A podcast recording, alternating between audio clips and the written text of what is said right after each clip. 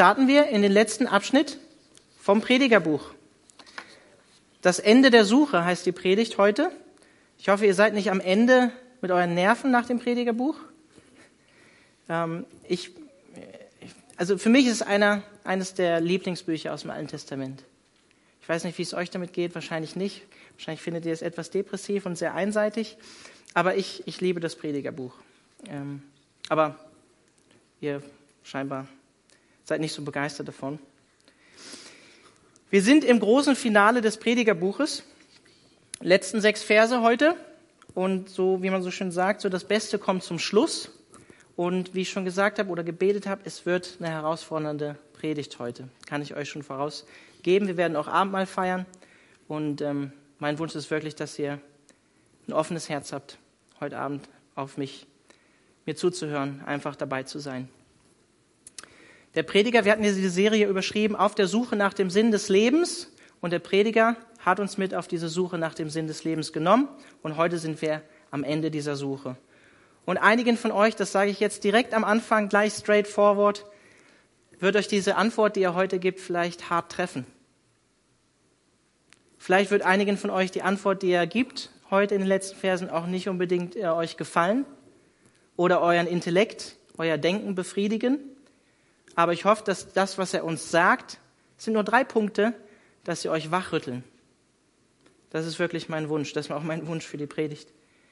Wir haben im Predigerbuch gesehen, dass der Mensch in einem ziemlich schlechten Zustand ist, dass er in der Misere ist, er ist in der Sünde, er ist gefallen. Und der Tod ist letztlich die ultimative Realität, der uns erwartet, der uns alle erwarten wird. Und im Angesicht des Todes scheint vieles bedeutungslos in diesem Leben, oder? Das, was wir erreichen, was wir erreichen können in diesem Leben. Aller Reichtum ist wie Sand, haben wir gerade gesungen. Trotzdem hat uns der Prediger immer wieder ermutigt, das heute aus Gottes Hand zu nehmen und zu genießen. Egal wie die Umstände sind, egal wie die Situation ist, trotzdem Freude am Leben zu haben, auch wenn die Umstände schwierig sind. Auch wenn diese Welt, wie es mal in einer anderen Predigt hieß, nicht der Himmel ist. Und letztlich alles bedeutungslos scheint. Wie er am Anfang vom Buch sagt, nichtig, alles ist nichtig. Und am Ende sagt er auch, alles ist nichtig. Der Mensch wird wieder zu Staub aus denen Gott ihn gemacht hat eigentlich ursprünglich. Alles scheint bedeutungslos und auch ungerecht in dieser Welt. Leute, die vernünftig leben wollen, denen geht's schlecht. Leute, die böse Absichten haben, denen geht's gut. Darüber hat er sich in der, in der Welt, wenn er die Welt betrachtet, aufgeregt. Aber wir werden heute Abend sehen, dass schlussendlich, auch wenn alles nichtig scheint und bedeutungslos, alles ein Haschen nach Wind ist unter der Sonne, alles von ewiger Bedeutung ist, was wir in diesem Leben tun. Das sagt uns der Prediger heute. Wir haben nur sechs Verse, wir sind in Kapitel 12. Wenn ihr eine Bibel dabei habt, schlagt es gerne auf. Ich lese aus der Schlachterübersetzung Vers 9. Und über das hinaus, dass der Prediger weise war, lehrte er auch das Volk Erkenntnis und erwog und erforschte und verfasste viele Sprüche. Letztlich wissen wir nicht, wer der Prediger wirklich war. Eigentlich ist er uns unbekannt wenn ihr schon öfter hier wart, ich gehe davon aus, wahrscheinlich war es der König Salomo. Und gerade aufgrund, diesen, aufgrund von diesem Abschnitt, den wir jetzt am Ende haben, dass es so in der dritten Person über ihn berichtet wird, also Verse 9 bis Verse 14, jetzt heute der ganze Abschnitt, nehmen viele an, dass ähm, eben nicht unbedingt ähm, Salomo oder eine einzige Person der Verfasser von dem Buch war, sondern jemand am Ende das noch hinzugefügt hat. Aber ähm, ich denke, es gibt genügend Gründe, ähm, dass jemand das auch poetisch so hätte schreiben können, po poetisch bewusst so aufgebaut hat. Ich denke, da besteht kein Problem, für mich zumindest. Viele sagen, es gibt hier halt zwei Sprecher in dem Buch hier, in diesem letzten Abschnitt. Und ich finde, es passt sehr gut, dass in Vers 12, wenn ihr ein paar Verse weiter guckt, dass ähm, der Prediger uns warnt, beziehungsweise manche sagen dann halt der Redaktor, der das Buch dann zusammengefasst hat. Über diese äh, hinaus lass dich warnen, mein Sohn. Das passt sehr gut zu dem, was wir auch in den Sprüchen lesen, wo Salomo in den ersten neun Kapiteln immer wieder schreibt, hör auf meine Worte, mein Sohn. Passt sehr, sehr gut zu Salomo, wie ich finde. Und auch jetzt in Vers 9 haben wir gerade gelesen, Er erwog und erforschte und verfasste viele Sprüche. Ein Buch vor dem Predigerbuch in der deutschen Anordnung der Bibel ist das Sprüchebuch. Und wir lesen auch in Vers 9, den wir eben gerade gelesen haben, er war weise und lehrte das Volk Erkenntnis. Passt meiner Meinung nach auch sehr gut zu Salomo. Der hatte nämlich eine bestimmte Möglichkeit, von Gott sich etwas zu erbitten und das war Weisheit und Erkenntnis, wie wir hier auch in Vers 9 sehen. Also ich vertrete die traditionelle Sichtweise, dass höchstwahrscheinlich Salomo der Autor, Autor des Buches war, äh, für das es meiner Meinung nach sehr gute Argumente gibt. Und an diesem Punkt ist es nochmal gut, sich daran zu erinnern, wer war Salomo? Davids Sohn, König von Jerusalem, circa 1000 vor Christus gelebt, 970 bis 930. Einer der prachtvollsten und mächtigsten Könige in der gesamten Geschichte Israels. Einer, der alles hatte, was man so als Mensch haben kann. Einer, der hätte wunschlos glücklich sein müssen mit dem, was er besessen hat. Wo unsere heutige Gesellschaft sagen würde, er war oben an der Spitze, ganz oben dabei. Mehr kann man nicht aus dem Leben rausholen, mehr kann man nicht erreichen in diesem Leben, was er erreicht hat. Haben wir besonders in Kapitel 2 gesehen. Da berichtet er, was er alles gemacht hat, was er gebaut hat, wie viele Frauen er hatte und so weiter und so fort. Wie viel Geld er hatte, wie weise er war. Umso erstaunlicher ist die Quintessenz, die drei Punkte, zu denen wir heute noch kommen, die er als Ergebnis seiner Sinn- und Erfüllungssuche heute gibt. Und auch wenn er immer wieder sagt, alles im Leben scheint bedeutungslos, sinnlos, ein Haschen nach Wind, Schall und Rauch, ähm, war er nicht glücklich. Und obwohl er alles hatte, war er nicht glücklich, auch wenn er scheinbar alles hatte, was diese Welt zu bieten hatte. Er war frustriert mit dem Leben. Er sagt sogar an einer Stelle, er hasste das Leben an sich. Und an diesem Punkt wäre es eigentlich auch toll zu wissen, wann Salomo, wenn er das denn geschrieben hat, wann er das Predigerbuch geschrieben hat. Weil Salomo gut angefangen hat mit Gott, wie so viele von den Jüngern Jesu. Viele fangen gut an mit Gott und driften leider gegen Ende des Lebens weg von Gott. Und im Alten Testament wird uns nicht berichtet, dass Salomo umgekehrt ist zu Gott. Und dennoch, glaube ich, macht es Sinn, das Predigerbuch als Rückblick auf sein Leben zu betrachten. Er resümiert sein Leben. Lass dich warnen, mein Sohn, sagt er in Vers 12. Er blickt zurück und warnt uns davor, nicht die gleichen Fehler in unserem Leben zu machen, die er begangen hat, von denen er uns zwölf Kapitel berichtet hat, seiner Sinnsuche. Nicht die gleichen Fehler zu machen, daraus zu lernen nicht an der falschen Stelle nach Sinn und Erfüllung im Leben zu suchen, wie er es getan hat. Das wäre weise. Und deshalb hat er uns auch im letzten Kapitel, hat er die Jugend gewarnt. Ja, mach das, was dein Herz dir wünscht, aber bedenke, du wirst eines Tages sterben und du wirst vor Gott stehen und er wird dich fragen, was du mit deinem Leben angestellt hast. Und hier in, in Vers 12, Kapitel 12, warnt er uns davor, mein Sohn, lass dich warnen als jemand, der scheinbar älter, weiser ist, schon erfahrener ist im Leben, am Ende seines Lebens zu stehen scheint. Der Prediger suchte gefällige Worte zu finden und die Worte der Wahrheit richtig aufzuzeichnen. Und dann Vers 11, die Worte der Weisen sind wie Treiberstacheln und wie eingeschlagene Nägel die gesammelten Aussprüche. Sie sind von einem einzigen Hirten gegeben. So war meiner Meinung nach das ganze Predigerbuch, oder? Brutal, ehrlich, realistisch dem Leben gegenüber, aber häufig auch schmerzvoll, was er gesagt hat. Tat weh. Man kann sich über diese Übersetzung gefällige Worte, sagt hier die Schlachterübersetzung, kann man sich darüber streiten, ob sie wirklich so gefällig manchmal waren, die Worte, die er gesagt hat, wie zum Beispiel, ich hasste das Leben. Aber ich glaube, es ist eher besser übersetzt im Sinne von Worte, die gut formuliert sind oder Worte, die einprägsam sind. Ich möchte euch nochmal die Neues Leben Übersetzung für Verse 10 und 11 vorlesen. Er versuchte einprägsame Worte zu finden und nur das zu schreiben, was der Wahrheit entspricht. Die Worte eines weisen Lehrers sind wie ein spitzer Stock, mit dem ein Hirte sein Vieh antreibt. Die gesammelten Worte gleichen fest eingeschlagenen Nägeln, sie sind uns von dem einen Hirten gegeben. Worte der Wahrheit. Wahre Worte können ziemlich schmerzhaft sein. sind aber nötig, um uns auf den richtigen Weg im Leben zu bringen und zu führen. Und wenn wir ehrlich sind, die tun oft weh, sind aber wichtig und machen uns weise für unser Leben, geben uns Lebensweisheit. Auch Leute, die auch mal harte Sachen in unser Leben reinsprechen, die uns auf Fehler hinweisen, die den Finger in die Wunde legen. Und das meint er auch mit diesem Bild des Treiberstachels. Um Tiere, um blöde Schafe in die richtige Richtung zu bringen, wurde der benutzt. Richtungsweisend, aber schmerzvoll. Aber zum Wohl, zum Besten dient dieser Treiberstachel. Und so sind auch die Worte von, vom Salomo, vom Prediger zu verstehen. Schmerzvoll, aber gut für uns, heilsam. Wie eingeschlagene Nägel, sagt er präzise, wohl überlegt, geben Halt und Sicherheit. Und so ist das auch mit den Wahrheiten, die uns das Predigerbuch vermittelt. Sie geben unserem Leben, davon bin ich fest überzeugt, Halt und Sicherheit, auch wenn sie wehtun. Und dann sagt er, sie sind von einem einzigen Hirten gegeben. Ich glaube, damit ist in erster Linie der Prediger selbst gemeint, Salomo, wie ich annehme aber im weiteren Sinne dann auch wohl Gott selbst. Psalm 23, der Herr ist mein Hirte. Was sagt Jesus Christus in Johannes 10 über sich? Er ist der gute Hirte, der beansprucht hat, Weg, Wahrheit und Leben zu sein für uns. Vers 12.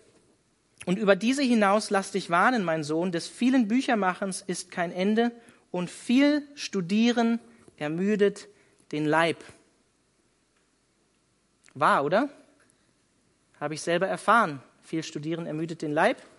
Ich habe vier Jahre Theologie studiert und habe es übertrieben. Natürlich hat man jeder eine persönliche Geschichte, aber es ist in einem Burnout bei mir geendet. Viel Studieren ermüdet den Leib. Die Warnung hier ist ernst zu nehmen. Wenn ihr euer Studium sehr ernst nehmt, gewissenhaft seid, perfektionistisch seid. Und Salomo warnt uns hier in Vers 12, es gibt viele Bücher auf dieser Welt. Es werden ständig neue Bücher geschrieben in dieser Welt. Wie viele Bücher wurden geschrieben, seitdem das Predigerbuch geschrieben wurde? Wenn es ungefähr 1000 vor Christus geschrieben wurde? 3000 Jahre? Puh, einige Bücher. Und nicht alles, was wir in Büchern lesen, ist auch immer glaubwürdig und wahr, so wie er es von seinen Worten behauptet. Nicht alle Buchautoren sind gute Hirten. Deswegen überleg dir gut, mit was du dich füllst, was du liest. Ich persönlich hatte nie so den Bezug zum Lesen, bis ich zum Glauben gekommen bin mit 16. Angefangen habe zu studieren, Theologie zu studieren, dadurch habe ich erst das, die Liebe zum Lesen äh, hat sich bei mir entwickelt. Und ich lese auch keine Romane oder so, sondern ich lese eher Sachbücher. Das ist, ich brauche irgendwas mit was Festes, feste Nahrung für mich. Das hat sich bei mir erst entwickelt. Und ich kann dir garantieren, für jede Lebensphilosophie, die es auf dieser Welt gibt, gibt es irgendeine Person, die diese Lebensphilosophie in irgendeinem Buch gerechtfertigt hat. Und wenn es das noch nicht gibt, dann setzt sich die Person hin und schreibt selber ein Buch, um diese Sichtweise über das Leben zu rechtfertigen. Weil das viele Bücher machen, da gibt es kein Ende.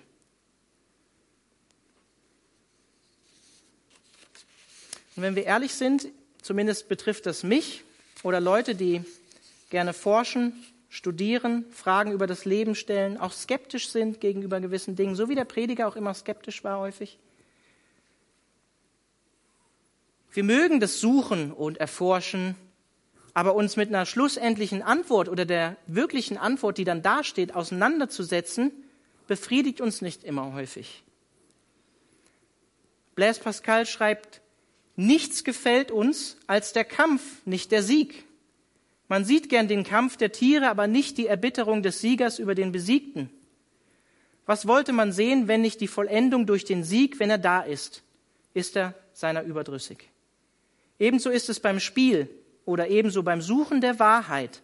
Man liebt es, bei den Disputen den Streit der Meinungen zu beobachten, aber ganz und gar nicht die gefundene Wahrheit zu betrachten. Wir suchen nie die Dinge, sondern das Suchen der Dinge. Wir suchen nie die Dinge, sondern das Suchen der Dinge. Es ist die Jagd und nicht die Beute, die die Menschen suchen. Wir mögen die Suche, aber nicht das Betrachten der gefundenen Wahrheit. Und ich hoffe, wenn wir jetzt gleich zu den drei essentiellen, wichtigen Punkten von heute Abend kommen, dass ihr nicht abschaltet. Das ist mein Wunsch. Bleibt wach, wenn wir zur Quintessenz von Salomo vom Prediger kommen. Wir sind am Ende der Suche und er hat drei Kernwahrheiten für uns, für das menschliche Leben. Erste Kernwahrheit, Vers 13. Lasst uns die Summe aller Lehre hören, sagt er. Fürchte Gott. Summe aller Lehre. Meiner Meinung nach natürlich zuerst mal bezogen auf das Predigerbuch, aber dann meiner Meinung nach auch auf alle menschliche Weisheit und Überlegung, so wie sie in allen Büchern jemals in der Weltgeschichte aufgeschrieben wurde. Fürchte Gott. Im Hebräischen ein Imperativ, eine Aufforderung an uns alle. Was bedeutet das zunächst? Am Ende der Suche nach dem Sinn des Lebens steht Gott. Er ist der Anfang und das Ende von allem menschlichen Sein und unserer ganzen Existenz als Menschen. Was ist der Sinn des Lebens also? Gott. Punkt. Gott zu erkennen ist der Anfang von aller menschlichen Erkenntnis und Lebensweisheit, so wie es auch im Sprüchebuch heißt. Ich habe es schon öfter mal vorgelesen. Furcht vor dem Herrn ist der Anfang jeder Erkenntnis. Jeder, aller. Nur törichte Menschen verachten Weisheit und Erziehung. Sprüche 9, Vers 10. Weisheit beginnt mit der Furcht vor dem Herrn. Den Heiligen zu erkennen ist wahre Einsicht. So war das bei mir, als ich mich mit 16 bekehrt habe. Ich bin nicht in einem christlichen Elternhaus aufgewachsen und als ich Gott kennengelernt habe, hat sich eine neue Welt für mich eröffnet, das Leben zu sehen und das Leben zu betrachten. So wie C.S. Lewis sagt, ich glaube an Christus, so wie ich glaube, dass die Sonne aufgegangen ist. Nicht nur, weil ich sie, die Sonne oder Christus sehe, sondern weil ich durch sie alles andere sehe. Mit anderen Worten, die Realität sehe, wie sie wirklich ist. Und dabei ist unser Glauben, wenn ihr durchs Predigerbuch mir gefolgt seid, keine Entwertung von dem Diesseits, wo wir heute als Menschen leben, für das Jenseits, so wie Friedrich Nietzsche uns vorwirft. Er sagt über uns, über den christlichen Glauben und das Leben nach dem Tod, so zu leben, dass es keinen Sinn mehr hat zu leben, das wird dann zum Sinn des Lebens. Aber wenn ihr durchs Predigerbuch gegangen seid, habt ihr gesehen, dass das nicht unbedingt so ist. Er fordert uns immer wieder dazu auf, das Leben zu genießen und er gibt uns hier den weisen Rat, Gott an erste Stelle zu setzen. Ich möchte euch eine Stelle, die für mich das Predigerbuch sehr, sehr gut zusammenfasst, geben. Da schreibt Paulus an einen jungen Gemeindeleiter im Timotheusbrief Folgendes in Kapitel 4. Er sagt zu Timotheus, einem jungen Mann, übe dich vielmehr darin, so zu leben, dass Gott geehrt wird. Nicht umsonst heißt es, den Körper zu trainieren bringt nur wenig Nutzen, aber sich in der Ehrfurcht vor Gott zu üben, ist in jeder Hinsicht nützlich, weil dem, der Gott ehrt, wahres Leben versprochen ist, sowohl in dieser Welt, hier und jetzt, als auch in der zukünftigen Welt. Das ist ein wahres Wort, das vollste Zustimmung verdient.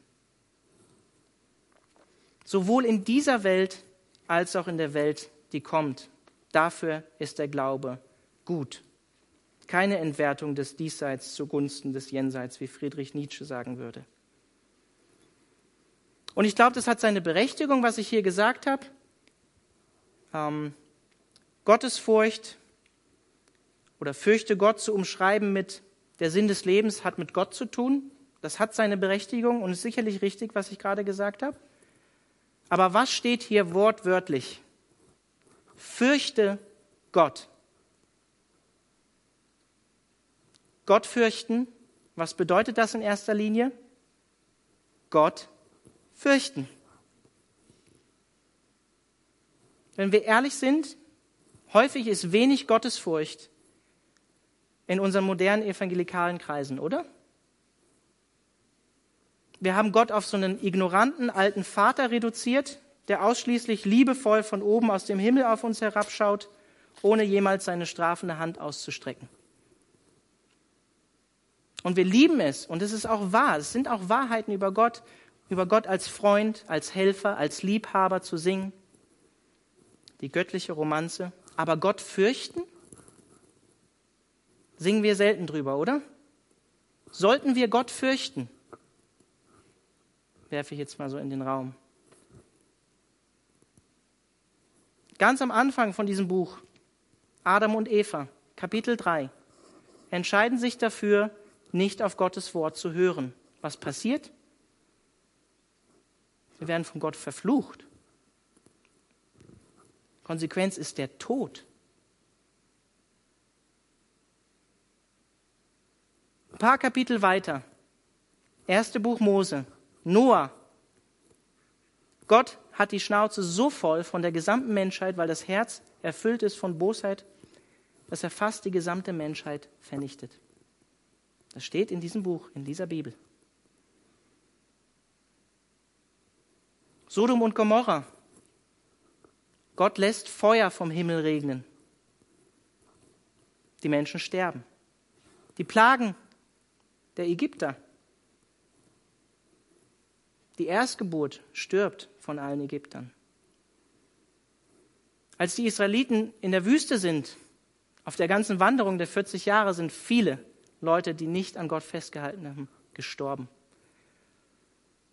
Als sie das goldene Kalb gemacht haben, sind 3000 Menschen gestorben und auf Gottes Anordnung hingerichtet worden. Die Gebote Gottes im Alten Testament, viele Gebote haben die Konsequenz, wenn du dies und das nicht tust, sollst du aus dem Volk Israel ausgerottet werden, sterben. Es gibt die Todesstrafe als Konsequenz im Alten Testament. Die Söhne von Aaron, auch in der Wüstenwanderung, Nabat, Abihu, beten Gott auf eine Weise an, die ihm nicht gefällt. Konsequenz ist, sie sterben. Das ganze Alte Testament, die ganzen Prophetenbücher im Alten Testament weisen immer wieder darauf hin, hey, ihr seid quer mit Gott, kehrt um, Gott wird euch richten.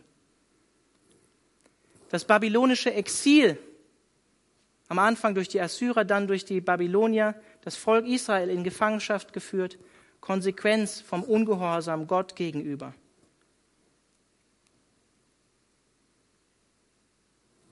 Und jetzt kann man vielleicht sagen, wie viele Humanisten sagen, ah ja, das ist der Gott vom Alten Testament. Da war Gott noch nicht so ganz weit entwickelt, da war er noch in seinen Teenagerjahren oder so. Neues Testament. Gott richtet das Volk Israel, weil sie den Messias, Jesus Christus, verwerfen. Herodes stirbt aufgrund seines Stolzes in der Apostelgeschichte. Und das krasseste Beispiel, in der Gemeinde, Ananias und Sapphira versprechen Gott etwas, was sie nicht halten und sie sterben in der Gemeinde. Ich weiß, ich bin schonungslos, aber das steht im Wort Gottes. Und es ist keine einfache Botschaft heute. Es ist auch nicht für mich einfach, das zu predigen, aber ich will euch mit der ganzen Bandbreite von Gottes Wort treffen. Wir waren vorher im Korintherbrief hier im Mittwochsgottesdienst. Es gibt Verse, die wir häufig nicht lesen, wenn wir die Einsetzungsworte vom Abendmahl lesen. In Kapitel 11 kommen nämlich Verse, wo, wo sagt, da wo korinthische Christen ungehorsam äh, sind, da sind einige krank geworden und auch aufgrund dessen gestorben, weil sie das Abendmahl nicht auf eine angemessene Art und Weise wahrgenommen haben und Gott in dem Sinne nicht geehrt haben. Wenn wir im Neuen Testament die Offenbarung lesen, Schalen des Gerichts, übrigens aufgrund dessen habe ich mich bekehrt. Als ich diese Bibelstellen gehört habe. Und Gott hat in mein Herz gesprochen, ich werde eines Tages diese Welt richten. Aber es gibt Vergebung durch mich, durch Jesus Christus. Bist du dabei? So hat Gott in mein Herz gesprochen. Durch die Offenbarung. Jesus selbst. Von Gott in, an unserer Stelle, das ist unser Glauben, an unserer Stelle von Gott am Kreuz für uns gestorben. Gott gießt seinen Zorn über ihm aus. Wer nicht an den Sohn glaubt, da bleibt der Zorn Gottes über ihm. Ich glaube, wir haben Jesus reduziert, oder? Auf so einen blondhaarigen, mit Latschen durch die Gegend wandernden Hollywood-Star mit blauen Augen. Ich möchte euch nur eine Stelle aus der Offenbarung vorlesen über Jesus Christus. Offenbarung 19, Vers 11 bis 16. Schreibt Johannes, ich sah, dass der Himmel geöffnet war und auf einmal erschien ein weißes Pferd, auf dem jemand saß. Der Reiter heißt der Treue und Wahrhaftige und er kommt als gerechter Richter und führt einen gerechten Krieg. Seine Augen glichen lodernden Flammen und auf dem Kopf trug er viele Kronen. Auf seiner Stirn stand ein Name, der nur ihm selbst bekannt ist, und der Mantel, in den er gehüllt war, war mit Blut getränkt. Der Reiter hatte noch einen anderen Namen, das Wort Gottes. Ihm folgten auf weißen Pferden reitend und in reines, leuchtendes weißes Leinen gekleidet die Heere des Himmels. Aus dem Mund des Reiters kam ein scharfes Schwert. Mit diesem Schwert wird er den Völkern eine vernichtende Niederlage beibringen. Er wird sie mit eisernem Zepter regieren und sie den furchtbaren Zorn des allmächtigen Gottes erfahren lassen, indem er sie wie reife Trauben in der Weinpresse zertritt. Und auf dem Mantel des Reiters, dort wo der Mantel die Hüfte bedeckt, stand noch ein weiterer Name. König über alle Könige und Herr über alle Herren. Und ein bisschen später in Vers 21, 21 heißt es, und alle anderen wurden mit dem Schwert umgebracht, das aus dem Mund des Reiters von Jesus Christus auf dem weißen Pferd hervorkam, und alle Vögel fraßen sich am Fleisch der Getöteten satt. Das Schwert, was aus dem Mund kommt von Jesus Christus, ist ein Bild für Gericht. Das ist Jesus Christus in der Offenbarung. Sollten wir Gott fürchten? Ja, wir sollten Gott fürchten.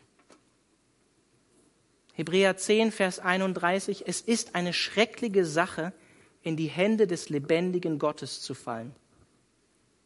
So einen Vers lesen wir nicht gerne, aber er steht in der Bibel. Es ist eine schreckliche Sache. Philippa 2, Vers 12, wir sollen mit Furcht und Zittern unser Heil und unsere Rettung erwarten. Erwirken sogar steht da.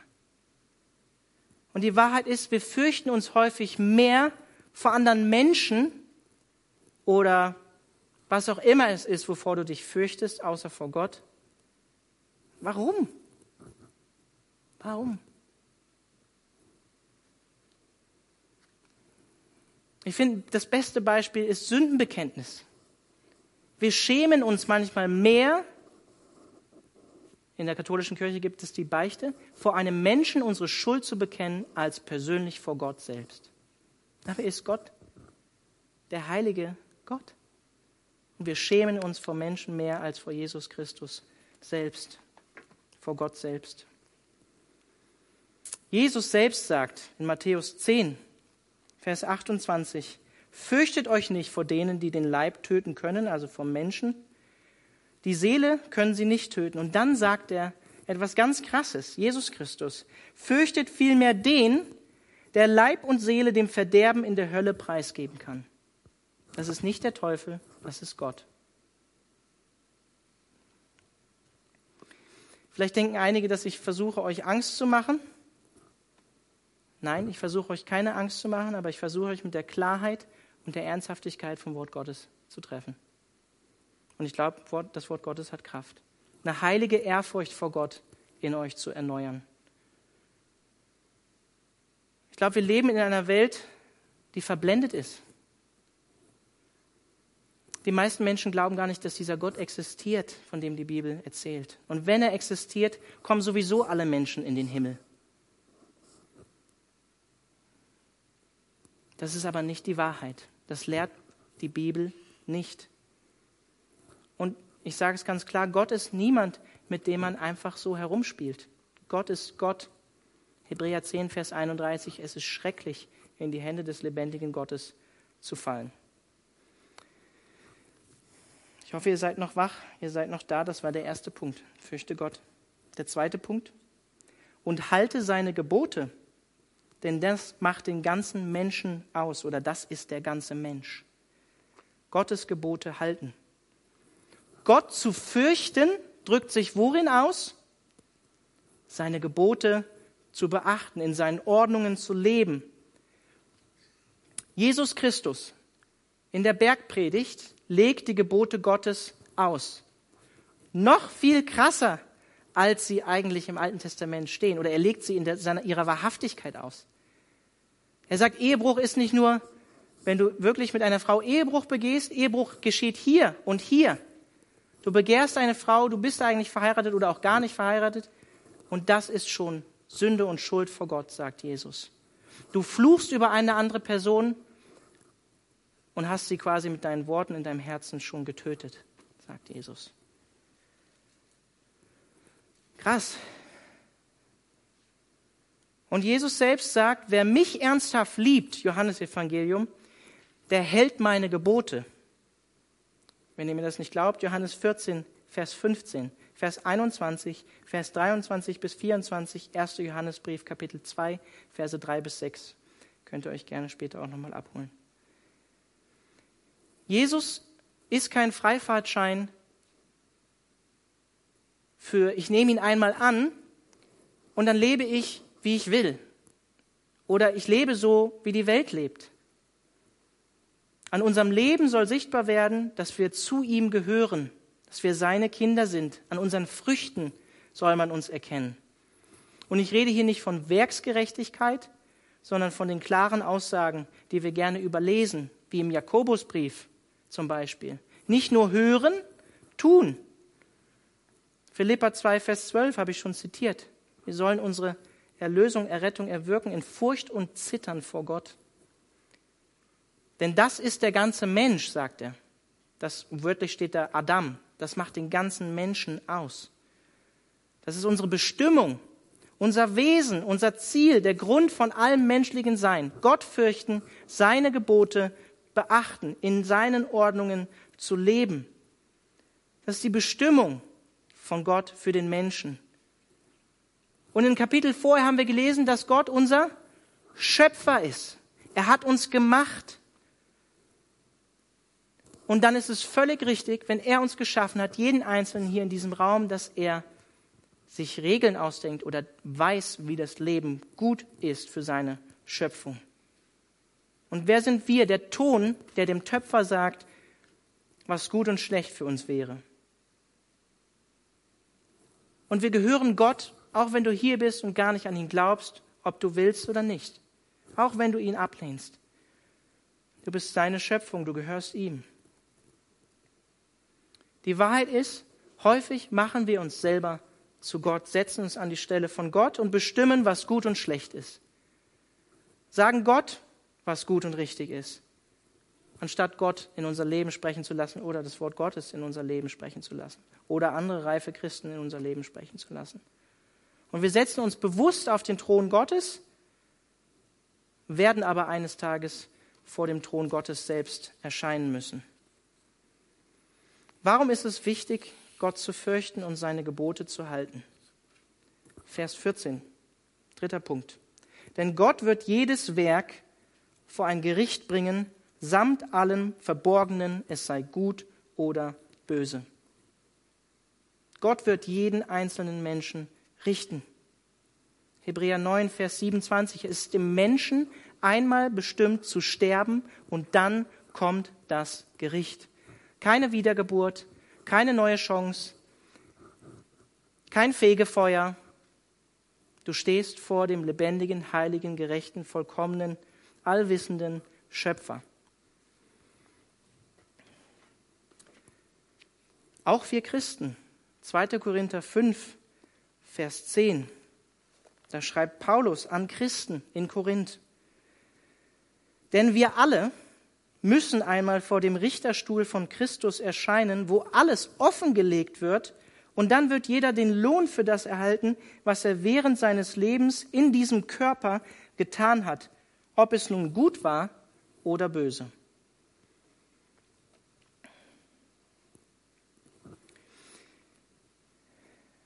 Römer Kapitel 2, Vers 16.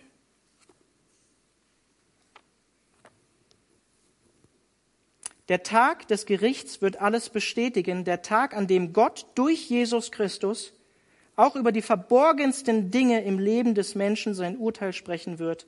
So lehrt es das Evangelium, das mir anvertraut ist, schreibt Paulus. Die verborgensten Dinge, so wie er hier auch im, am Ende in Vers 14 schreibt. Auch alles Verborgene, sei gut oder böse. Das heißt für uns Männer, jede Nacht vor dem Computer, wo ihr euch falsche Bilder angeschaut habt, alles. Vielleicht für euch Frauen einfach als Beispiel, das Schlechtreden über eure Freundin mit der anderen Freundin. Alles. Und leider denken zu viele Menschen, wenn es diesen Gott gibt und ich eines Tages wirklich vor ihm stehen werde, dann wird Gott mir Rechenschaft geben müssen. Über all das Böse in der Welt, über all das Leid, was Gott zugelassen hat. Wie konnte das nur geschehen? Die Wahrheit ist, und das lehrt das Wort Gottes, es wird genau umgekehrt sein. Und was ist, wenn Gott tatsächlich existiert? Zu viele Menschen denken auch, dass Gott uns gar nicht richten wird. Aber er wird es tun. Prediger 8, Vers 11 haben wir schon gelesen weil der Richterspruch über die böse Tat nicht rasch vollzogen wird, darum ist das Herz der Menschen davon erfüllt, Böses zu tun. Die Menschen denken, es hat gar keine Konsequenz. Passiert ja nichts. Ich bringe jemanden um und werde nicht direkt von oben mit einem Blitz getroffen. Gott? Weiß nicht, ob der existiert. Gottes Gericht kommt nicht sofort. Wir leben noch in der Gnadenzeit, hier und jetzt weil er möchte, dass niemand verloren geht und möglichst viele Menschen zu ihm umkehren. Aber eines Tages wird Gottes Gericht kommen. Ich lese die Stelle jetzt nicht vor, sie ist zu lang, aber schreibt euch 2. Petrus 3, Vers 3 bis 15 aus und lest es mal. Gott ist verdammt gnädig. Gott ist verdammt gnädig, dass er diese Welt nicht auf einmal im Feuer verzehrt. Er ist so gnädig gegenüber uns Menschen, obwohl viele Menschen ihm den Mittelfinger zeigen. Und er wird alles Verborgene, gut oder böse, richten. Gott entgeht nichts. Gott entgeht nichts.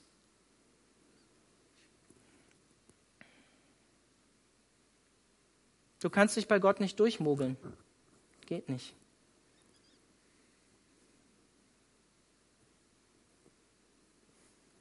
Wir können uns vielleicht vor anderen Menschen verstellen, aber Gott selbst können wir nicht zum Narren halten. Er kennt uns und wird uns richten, so wie wir wirklich sind. Und auch als Christen werden wir von Gott für unsere Taten in diesem Leben beurteilt werden, auch wenn nicht unsere Errettung davon abhängt. 2. Korinther 5, Vers 10 haben wir schon gelesen, da schreibt Paulus ja an, an Christen dass gut oder schlechtes in ein Gericht vor Gott gebracht werden wird. Prediger 3, Vers 16 schreibt der Prediger, äh, Vers 17, da sprach ich in meinem Herzen, Gott wird den Gerechten wie den Gottlosen richten. Den Gerechten wie den Gottlosen, denn er hat dort eine Zeit bestimmt für jedes Vorhaben und für jedes Werk. Es geht dabei nicht um unser ewiges Schicksal, um unsere Errettung, sondern wie in 1. Korinther Kapitel 3 um eine angemessene Prüfung unseres Lebens. Was haben wir mit unserem Leben gemacht? Wie haben wir gebaut? Mit den Dingen, die Gott uns anvertraut hat, seitdem wir Christus kennen und auch darüber hinaus, als wir ihn noch nicht kannten. Das sehen wir auch in vielen Gleichnissen von Jesus. Was hast du mit deinen Talenten gemacht? Viele Gleichnisse von Jesus sprechen davon überlesen wir häufig oder nehmen das nicht so wahr. Aber das ist auch eine gute Sache, dass Gericht kommen wird, dass alles ins Gericht kommen wird. Denn wenn dieses Leben wirklich alles wäre, ohne Konsequenzen, ohne Auferstehung der Toten, ohne Gericht Gottes, dann gäbe es keine letztige Gerechtigkeit und Gott wäre moralisch ignorant und indifferent gegenüber der Welt, in der wir leben. Aber es kommt eine Zeit, in der Gott jedes Unrecht einem Ende bereiten wird und alles Gute belohnen wird. und auch alles Schlechte vergelten wird. Ultimative Gerechtigkeit. Auch wenn Salomo an der Ungerechtigkeit unter der Sonne verzweifelt ist, das Leben nicht fair war. Am Ende wird jeder das bekommen, was er verdient hat.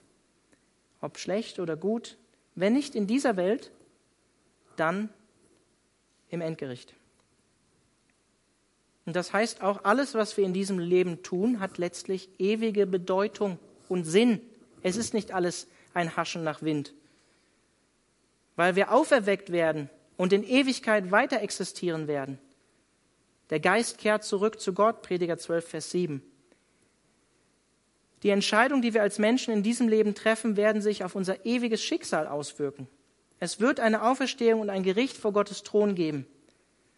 Und wenn dieses Leben nicht alles ist, Gott existiert und Vers 14 war es mit dem Endgericht, muss das Auswirkungen und Konsequenzen auf unser Leben hier und heute und im Hier und Jetzt haben.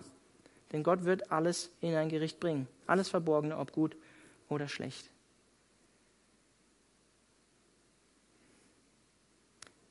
Blaise Pascal schreibt, die wahre Bekehrung besteht darin, dass man sich zunichte macht vor diesem ewigen Wesen, Gott, das man so oft beleidigt hat und das euch in jedem Augenblick rechtmäßig vernichten kann. Und in der Erkenntnis, dass es zwischen Gott und uns einen unüberwindlichen Gegensatz gibt und dass es ohne einen Mittler keine Verbindung mit ihm geben kann. Ohne einen Mittler zwischen Gott und uns gibt es keine Verbindung mit Gott für uns. Und wenn wir ehrlich zu uns selbst und zu Gott sind, müssen wir eingestehen, dass wir in keinster Weise vor Gott bestehen können. Wir brauchen seine Barmherzigkeit und seine Gnade immer wieder. Kein Mensch kann Prediger 12, Vers 13 leben. Gott fürchten, seine Gebote halten in Perfektion. Kein Mensch kann dies.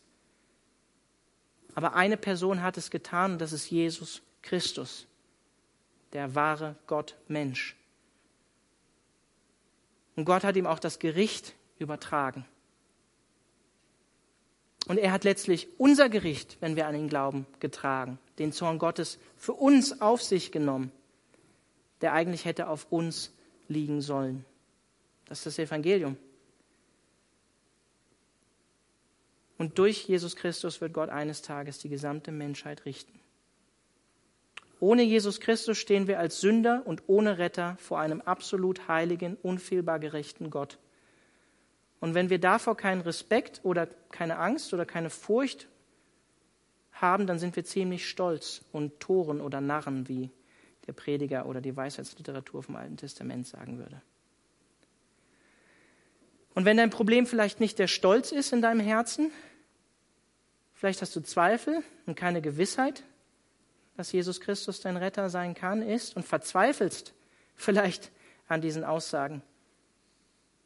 Hast Angst. Aber Verzweiflung und Stolz überwinden wir durch unsere Verbundenheit im Glauben an Jesus Christus. Beides. Jesus Christus ist ein Gott, dem man sich nährt, ohne stolz zu werden und vor dem man sich erniedrigt, ohne zu verzweifeln weil wir in Jesus Christus Gottes Gerechtigkeit für uns sehen und Gottes Gnade für uns. Beides. Und deshalb ist Jesus Christus sowohl unser Retter als auch der auserwählte Richter von Gott. Und ich werfe diese Frage einfach noch in den Raum hier am Ende. Kennst du Gott überhaupt? Hast du Gott in deinem Leben wirklich, in deinem Herzen wirklich erfahren? Weißt du, mit wem du es zu tun hast? Bist du von neuem geboren worden? Hast du eine lebendige Beziehung zu Jesus Christus? Hast du eine Entscheidung getroffen, mit Jesus Christus zu leben? Du musst eine Entscheidung treffen, wenn du sie noch nicht getroffen hast. Der einzige Weg zu Gott ist Jesus Christus allein. Jesus selbst sagt, das Johannesevangelium sagt, niemand hat Gott je gesehen als der einzige Sohn, der ihn uns offenbart hat, der ihn uns gezeigt hat. Und niemand kommt zum Vater, zu Gott, als durch Jesus Christus. Johannes Kapitel 14, Vers 6. Wir wollen jetzt zusammen Abendmahl feiern. Und ich weiß, das war eine sehr herausfordernde Predigt. Das war auch so gewollt. Und ich möchte einfach die Möglichkeit geben, wir werden zwei Lieder singen, hören, wie auch immer ihr euch fühlt, die aufs Abendmahl hinweisen. Und ich möchte einfach die Möglichkeit geben, Sam wird hier links zur Seite stehen, einfach für, für Gebet ähm, zur Verfügung äh, stehen. Ich werde auch hier sein und Judith Pfeiler wird auch nach vorne kommen. Einfach, falls ihr mit einer Frau beten wollt. Und wir werden einfach Gebet anbieten, wenn ihr Gebet in Anspruch nehmen wollt. Und wir werden dann die Möglichkeit haben, ihr werdet einfach ähm, das Abendmahl mitnehmen können auf euren Platz. Wir werden nicht gemeinsam hier vorne feiern. Wartet noch, es zu euch zu nehmen. Ähm, wir werden es dann gemeinsam, ich werde dann ein Gebet am Ende sprechen. Wir werden es dann gemeinsam, ihr von euren Plätzen und ich von hier vorne, dann nehmen. Bau dir, dass diese Gottesfurcht nicht immer so da ist, wie sie da sein müsste. Dich wirklich ernst zu nehmen, mache ich viel zu selten. Auch als jemand, der Verantwortung im geistlichen Dienst hat. Herr, sei du gnädig. Sei gnädig mit uns. Wir danken dir dafür, dass du uns vergeben hast durch Christus allein. Danke. Amen. Ja, Herr, wir kommen jetzt vor dich. Wir beten jetzt gemeinsam. Allmächtiger und barmherziger Vater, wir sind abgewichen und haben deine Wege verlassen wie verlorene Schafe. Wir sind dem Verlangen und dem Wunsch unserer selbstsüchtigen Natur gefolgt und haben uns gegen deine gerechten Gebote aufgelehnt. Wir haben nicht die Dinge getan, die wir hätten tun sollen. Und wir haben die Dinge getan, die wir nicht hätten tun sollen. Aber du, Herr, sei uns gnädig. Wir bekennen unsere Schuld, wir kehren um und setzen unser Vertrauen in das vollendete Werk deines Sohnes Jesus Christus, unserem gerechten Richter und barmherzigen Erlöser. Wir sagen gemeinsam Amen. Herr, wir Vater unser im Himmel, geheiligt werde dein Name, dein Reich komme, dein Wille geschehe, wie im Himmel, so auf Erden. Unser tägliches Brot gib uns heute und vergib uns unsere Schuld, wie auch wir vergeben unseren Schuldigern. Und führe uns nicht in Versuchung, sondern erlöse uns von dem Bösen. Denn dein ist das Reich und die Kraft und die Herrlichkeit in Ewigkeit. Amen.